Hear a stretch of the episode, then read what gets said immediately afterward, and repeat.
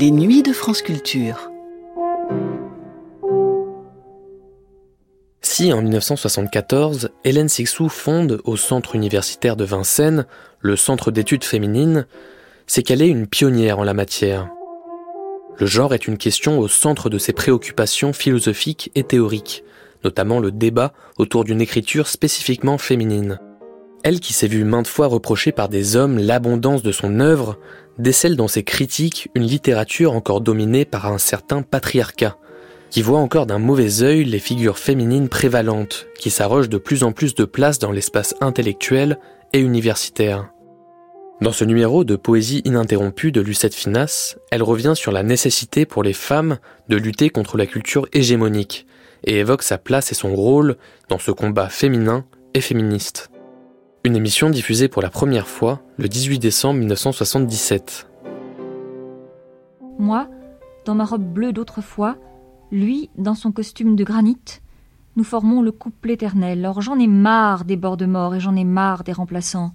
Et bien que je sois la princesse des avant-temps et la fille d'un dieu mort et la maîtresse des inscriptions tombales, des livres de pierre, des robes de mer, je ne suis pas contente.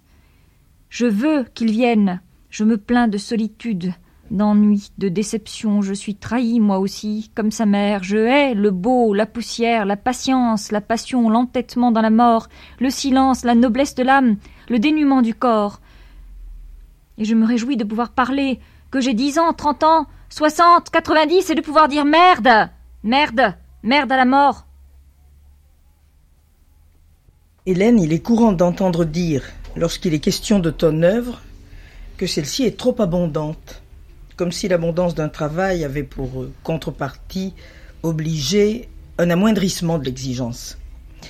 Je vois au contraire dans l'abondance de ton œuvre, en disant tu as écrit une douzaine de romans et essais, un effet de plusieurs exigences, dont celle-ci en particulier. Écrire a toujours été pour toi une nécessité quotidienne.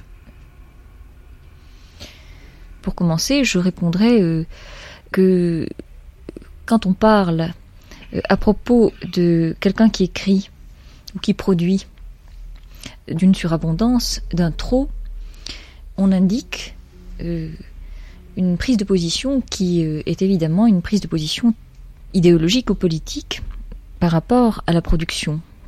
D'abord, on ne reproche jamais, bien sûr, à quelqu'un de mort d'avoir fait son travail. Je, pense que des œuvres monumentales et surabondantes, comme celle de Balzac ou autres, sont des œuvres dont personne jamais ne prend la peine de, dénoncer la quantité, au contraire.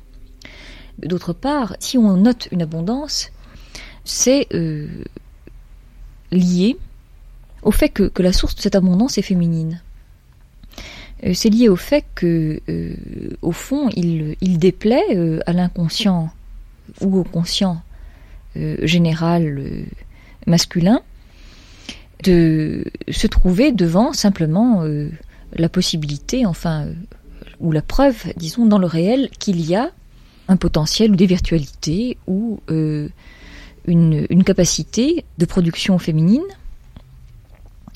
C'est évidemment en rapport avec euh, la banalité de la, de la structure masculine qui s'installe toujours dans la réduction, euh, à l'intérieur de la castration, et dû euh, d'un certain mode de dépense parfaitement contrôlé, qui se trouve là menacé par l'existence de son contraire. D'autre part, ça correspond comme ça à une sorte d'imaginaire à une projection qui se fait sur, euh, sur la scène de l'écriture et où euh, le, beau ou le grand, comme l'or, va avec le rare. Il faut qu'il n'y en ait pas beaucoup euh, en circulation. Il faut raréfier pour valoriser, c'est-à-dire capitalisation à ce niveau-là aussi. J'ai effectivement maintenant pris l'habitude, puisque c'est une question comme ça revenante, de, de poser la question qui est la mienne et qui est que j'ai beaucoup de mal, moi, de mon côté, à, à penser une écriture interrompue, une écriture euh, occasionnelle ou, euh, ou une écriture désertique. Et que je pense que quand on a parmi les corps qui composent notre corps un corps d'écriture, ce corps, à moins d'être d'être atteint de maladie ou de malheur, est, est, tout simplement un corps qui fonctionne, qui produit, qui vit. Et je ne sais pas, enfin c'est tellement lié justement au vivant quotidien, à la marche, à la respiration, que le normal de l'écriture, le bon de l'écriture, le vif de l'écriture, c'est sa continuité, c'est son ininterruption.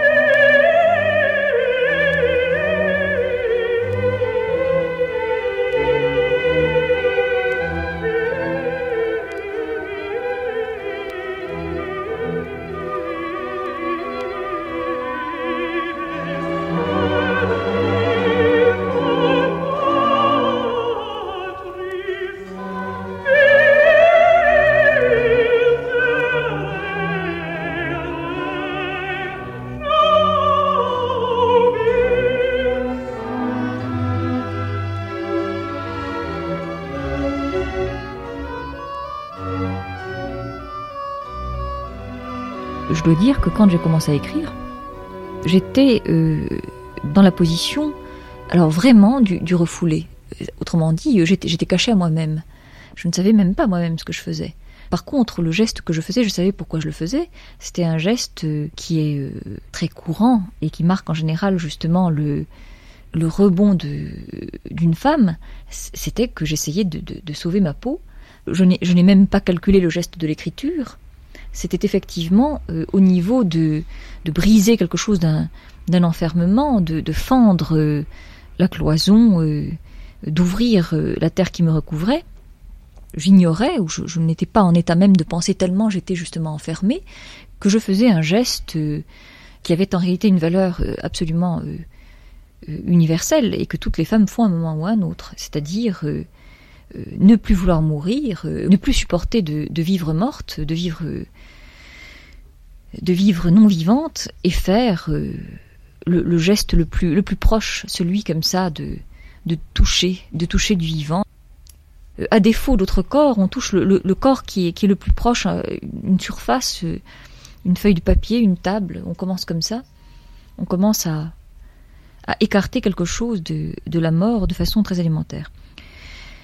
Et ainsi, de texte en texte, mais en fait, disons, de scène en scène de l'histoire, j'en suis venue à passer de la position passive de la féminité à une, position euh, euh, qui se débat contre la passivité qui de toute façon revient toujours, qu'on nous réinflige, dans laquelle on est toujours à nouveau euh, repoussé par le réel, et alors à une activité qui est résolument politique, si bien que maintenant tout ce que j'écris tend à délimiter comme ça justement les espaces enclos, les, les, enfouissements, euh, les enfermements, les enterrements, et euh, à les délimiter pour les déborder, pour euh, à la fois pour les signaler, pour dire attention mort, attention ici mort, attention meurtre, lutter contre la limite pour traverser, pour essayer bien sûr et surtout d'ouvrir du chemin.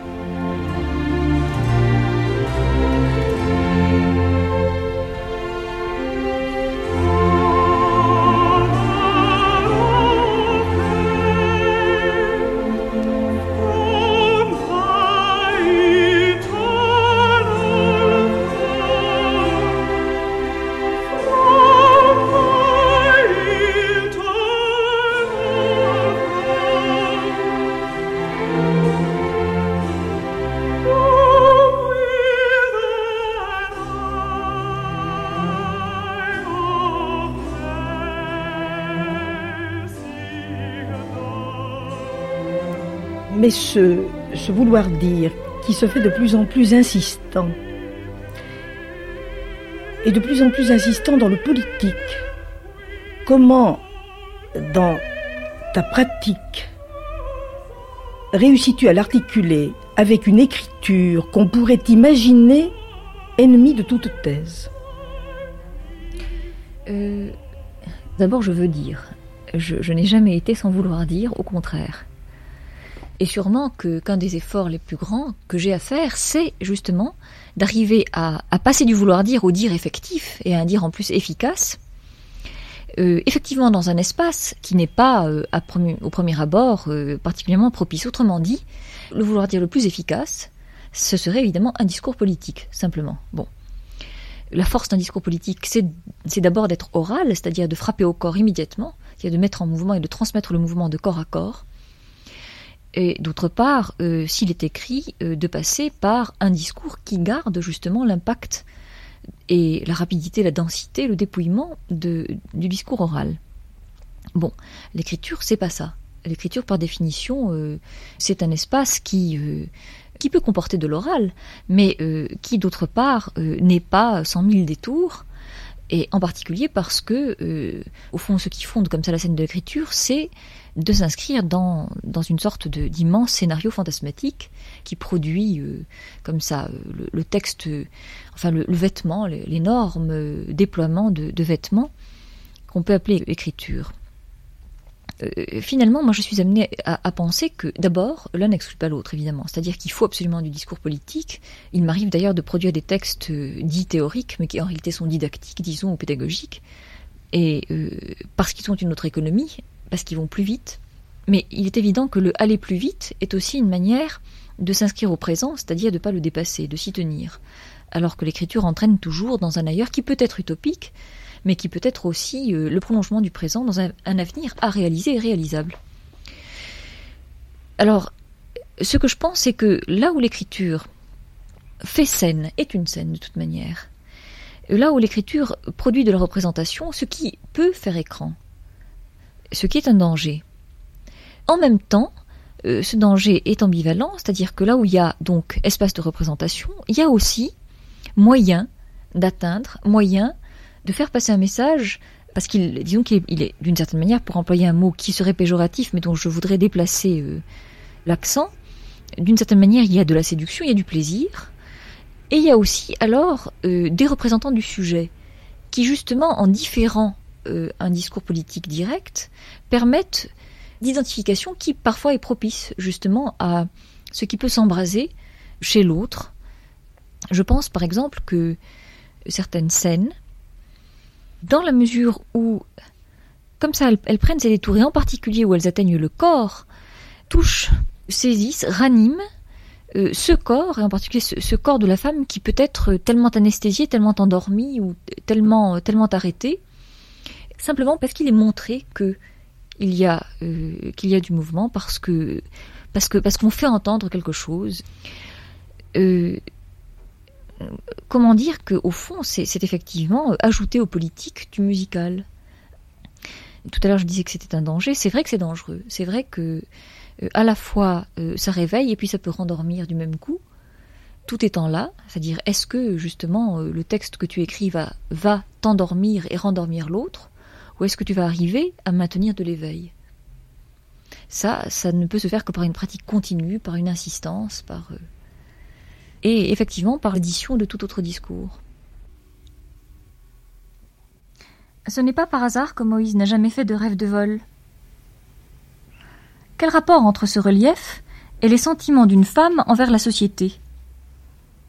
Le mont se dresse au point où les luttes intérieures et les luttes extérieures se touchent et renforcent mutuellement l'excitation qu'elles procurent. La montagne est si belle vue du dessus. Planer au-dessus de mes zones les plus énivrantes, sans avoir pour cela besoin de permission, voir, plonger, sauter, fouiller, toutes ces tendances plongent par leurs racines dans ces abîmes et ces enfances, et se jettent de toute leur force dans ces domaines, où, sans lien, sans corde, elle ne peut que pousser, sauter, ricocher, jaillir d'un rocher, sceller, sans se soucier des mesures d'anesthésie, si péniblement disposées autour d'elle par la culture. Ne m'objectez pas que les femmes qui volent sont réellement des hommes. En tant que garçon, la fille risque de s'écraser, mais en tant que volubilis. Je suis composée en particulier de, réminiscences. Je, suis euh, certainement comme ça traversée euh, d'apport culturel, qui d'ailleurs, je dois le dire, quand, quand j'étais privée de tout, quand j'étais privée de toute nourriture, me servait comme ça de, nourriture ersatz. Donc j'ai été élevée d'une certaine manière au livre comme d'autres au lait. Et ça, évidemment, ça ne s'évacue pas comme ça. En même temps, euh, j'ai toujours su, bien sûr, que cette culture, c'était la culture qui était, disons, la, cage dorée, la belle prison. À la fois que j'étais redevable, que j'étais prisonnière, que euh, j'étais traversée par les messages et les lois de cette culture, laquelle est évidemment faite, euh, tient au prix de, refouler les femmes. Et je sais que dès mon plus jeune âge, j'y cherchais désespérément de la femme. Je savais bien, je voyais bien qu'il n'y en avait pas. Donc euh, j'étais déjà en état de méfiance. Alors ce qui se passe, c'est que euh, je n'ai pas cessé depuis de la vomir d'une certaine manière. Et je, notais tout à l'heure dans un petit extrait que je lisais, là, je notais que j'avais fini Angst en disant que j'avais rendu Dieu. Mais c'est vraiment ça que je fais, c'est rendre la culture, je la rends. Et je dois dire qu'en général, justement, euh, c'est le geste comique. Je, je m'amuse à ces dépôts et euh, ayant fait comme ça euh, ces jours et traversé dans un corps de femme, ça sort euh, sous des formes tout à fait bizarres. Et il faut dire que c'est le parodique, c'est le, le déformé qui, qui, passe par mes textes. et c'est ça le déchet. Alors là, pour parler de femmes, en général, c'est la femme qui sert de déchet à la culture. Mais là, alors, c'est justement renversé, c'est la culture qui fait déchet.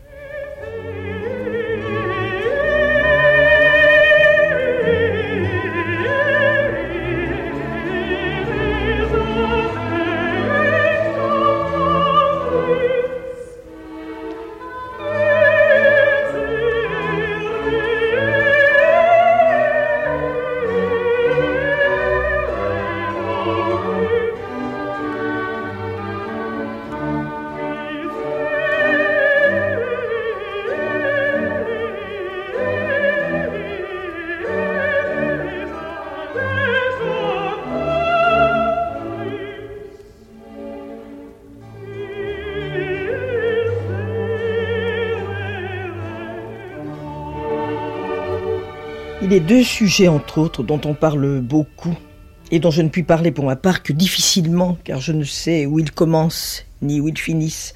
C'est le corps et la femme. Il me semble que toi, en revanche, quand tu écris du corps et de la femme, tu sais ce que tu dis. Est-ce vrai?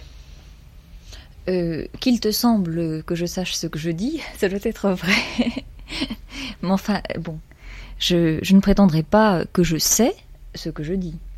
Par contre, je peux dire qu'effectivement, corps ou femme, ça, ça signifie pour moi, et euh, ça fait sens, euh, bon, ça fait sens multiple, pluriel, complexe.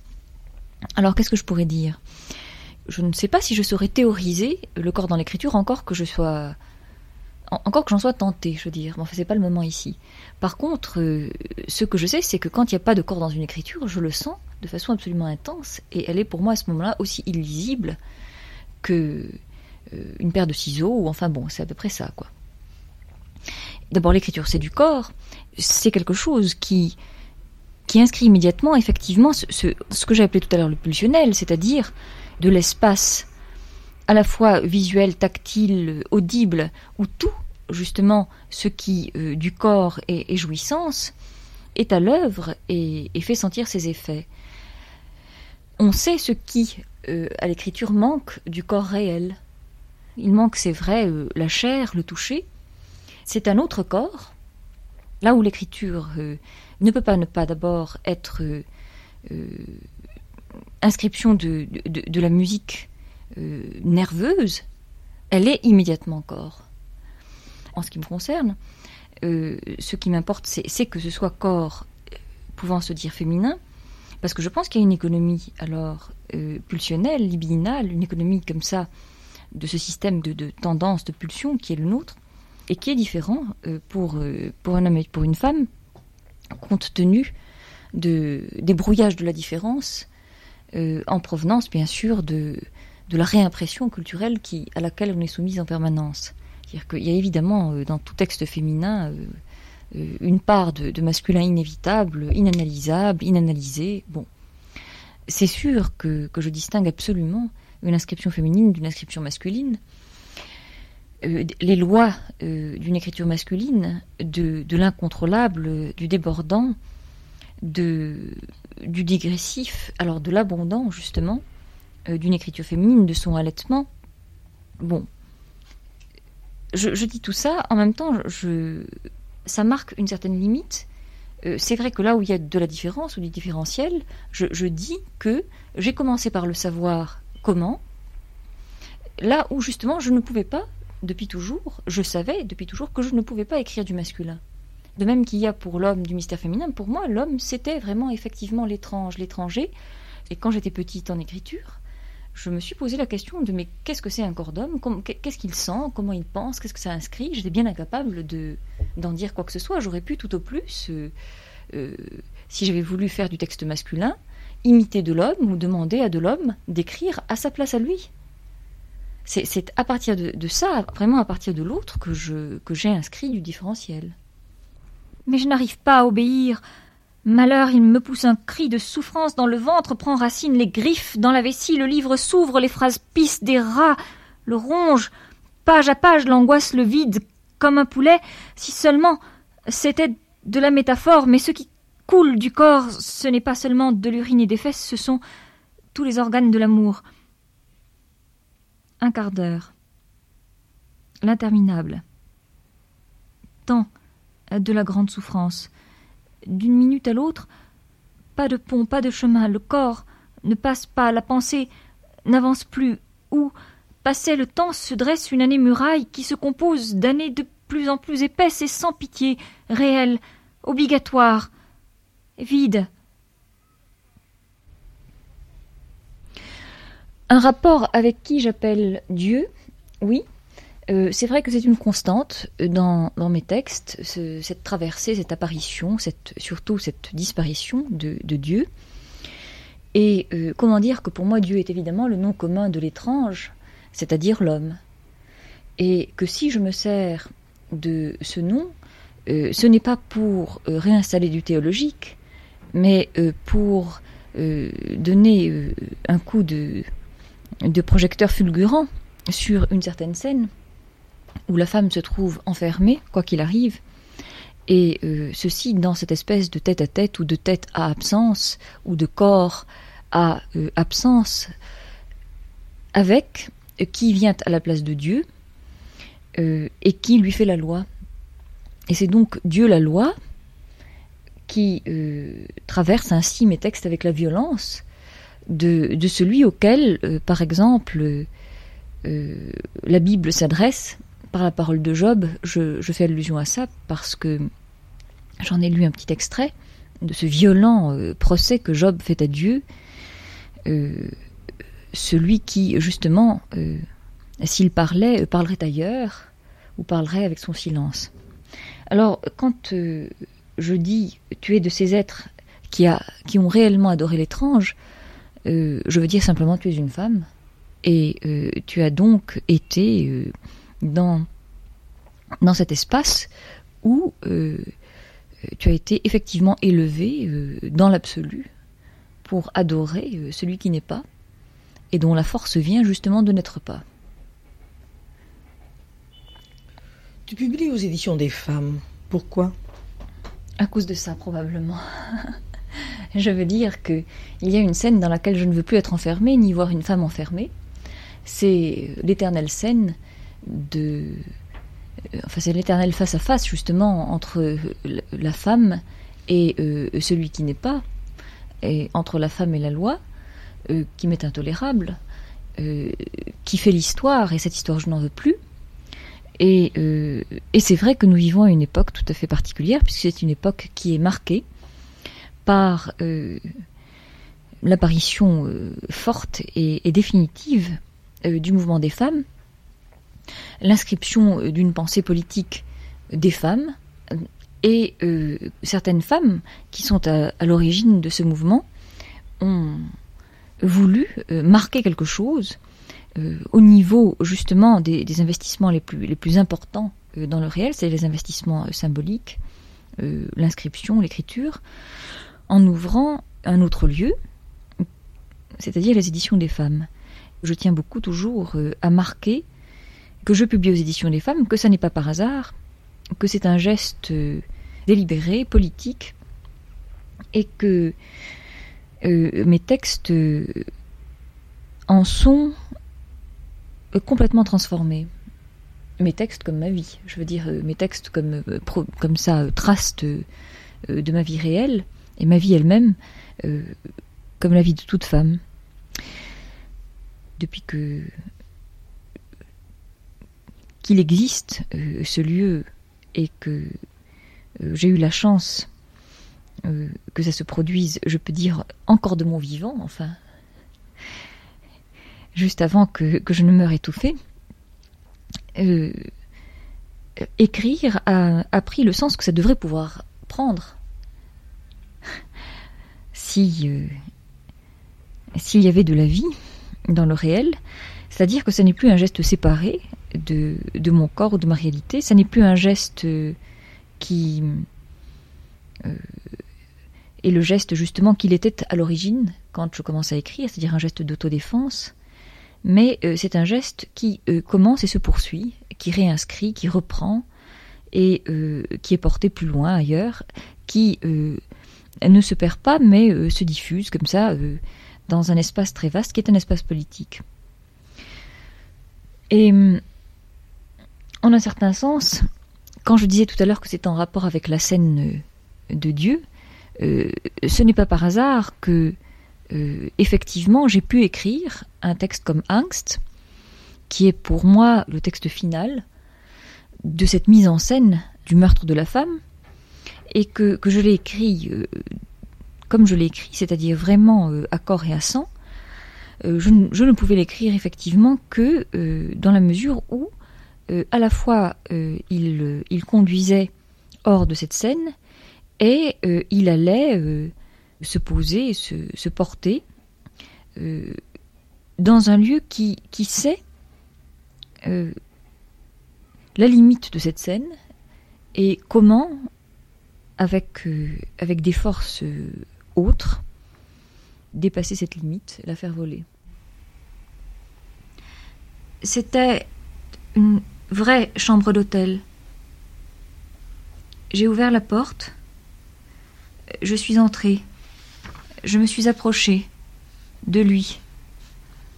J'ai oublié la peur, la mort, l'extérieur, le passé, la tempête, l'avenir j'ai oublié mon histoire, mon origine, mon nom.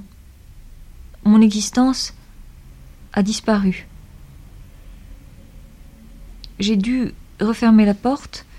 Je n'avais plus rien à être. J'étais à un pas de Dieu, à peine. Il y a un pas dont personne ne peut parler. Il y a une scène que l'écriture n'y suffirait pas. Tu peux tout écrire dans toutes les langues. Tous les livres sont écrits pour que la chose ne s'écrive pas. Je suis si près de la chose, je pourrais mettre la main dessus. Elle est dans la chambre. Tout est là. Le lit, la chaise, le téléphone, une rose le temps des temps, toi-même, corps et âme, et Dieu tel qu'il a toujours été. Tu le vois, tu vois tout, rien n'est caché, il y a tous les mots qu'il faut. Il manque l'écriture, ce n'est pas moi qui échoue. Mille fois, j'ai fait le nécessaire. J'ai fait tous les premiers pas, j'ai entamé la scène tous les jours depuis dix ans. Mon corps s'est épuisé à la revivre. Mais tout s'est toujours arrêté devant le lit, comme si l'écriture avait eu honte de ses infirmités. Il me faudrait une autre écriture qui écrive après moi, une écriture capable de comprendre ce qui s'est passé dans la chambre sans devenir folle, elle aussi.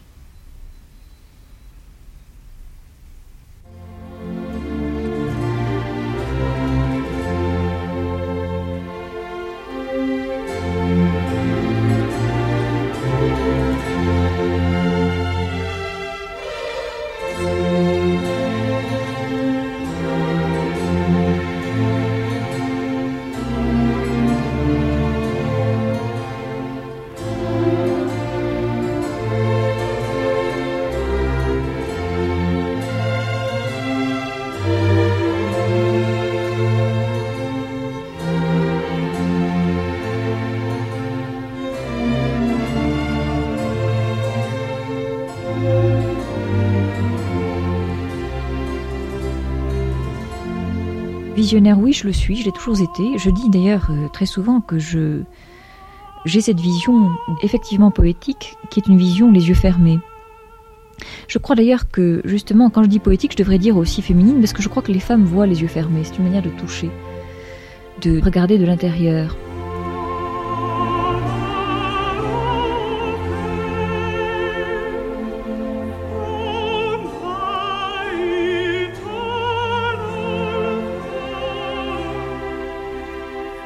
Ne barre pas l'inconscient. D'ailleurs, je ne pense pas qu'il puisse y avoir d'écriture là où il y aurait censure de l'inconscient. C'est à partir du moment justement où, euh, j'ai laissé l'inconscient me traverser, hurler, euh, se déployer, me déchiqueter, euh, me déloger, me déborder, que j'ai laissé aussi s'étaler comme ça, cette espèce de, terre infinie de l'écriture. Et euh, bien sûr, ça voit, ça voit, ça voit, ça regarde, ça me regarde, avec un autre regard. Ça produit d'autres, d'autres figures, d'autres images.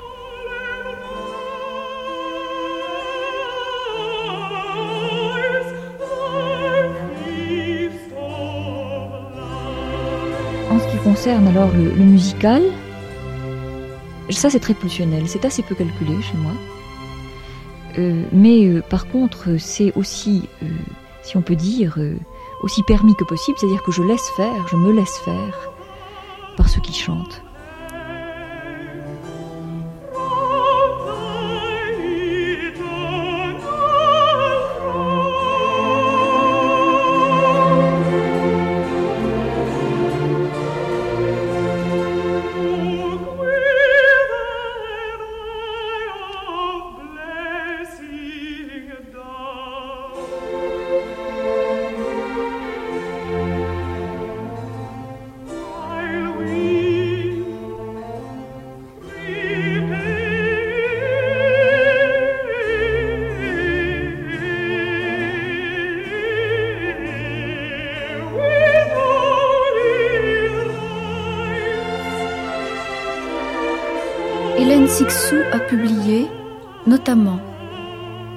Aux éditions des femmes, Souffle, fiction, Portrait de Dora, théâtre, Partie, fiction, Angst, fiction,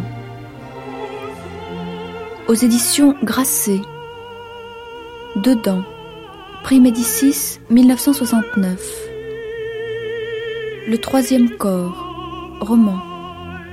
Les commencements, roman. Aux éditions de Noël, Le portrait du soleil. Aux éditions Gallimard, La. Fiction.